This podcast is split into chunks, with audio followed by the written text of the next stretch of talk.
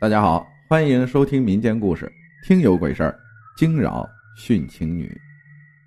事情发生在山东枣庄的一个工地上。那年工地五月一号开工动土，我负责的这块地上有八栋楼，最中间的位置有一个坟头。工地的位置又属于郊区的山脚下，晚上风吹得很大，工人有七八个外地的要住在工地上。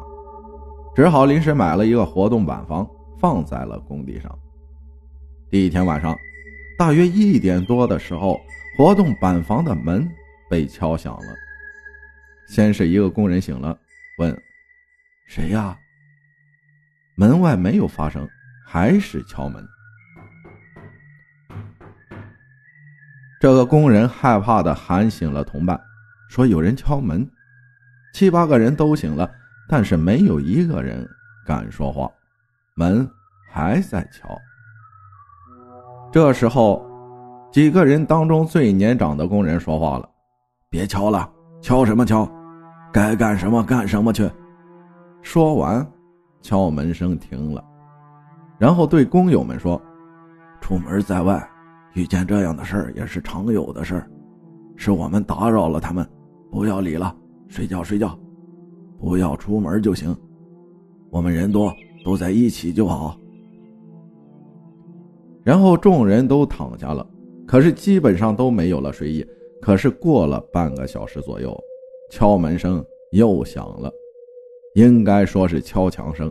这次没有敲门，而是敲的后墙。搅闹的众人全把被子蒙头盖起。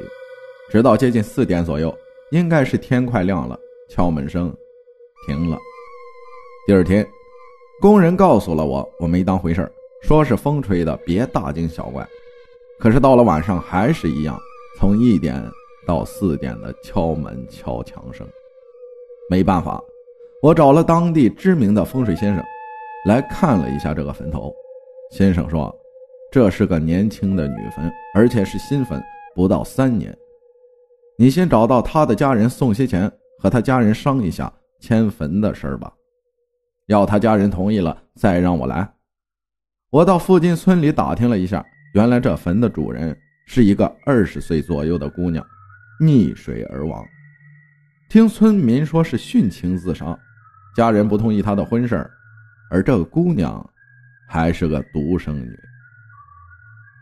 之后我找到她的家人，得到了她家里的同意。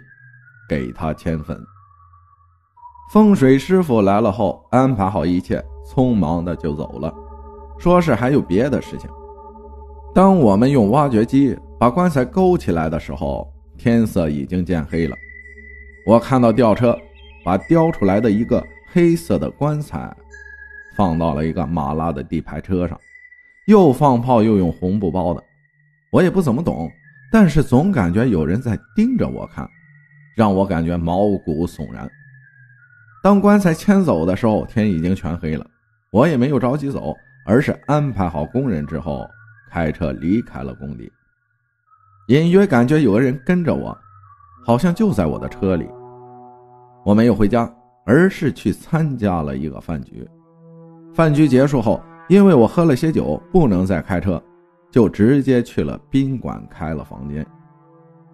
我深刻的记得很清楚，我开的房是三二二，因为我并没有喝醉，看了会儿电视，大约二十三点左右我就睡了。到大约一点钟，房间里的电话响了，我一看号码是四个八，总台半夜打电话干什么？正生气打扰我睡觉，要说他们几句，拿起电话通了，但是对面没有说话。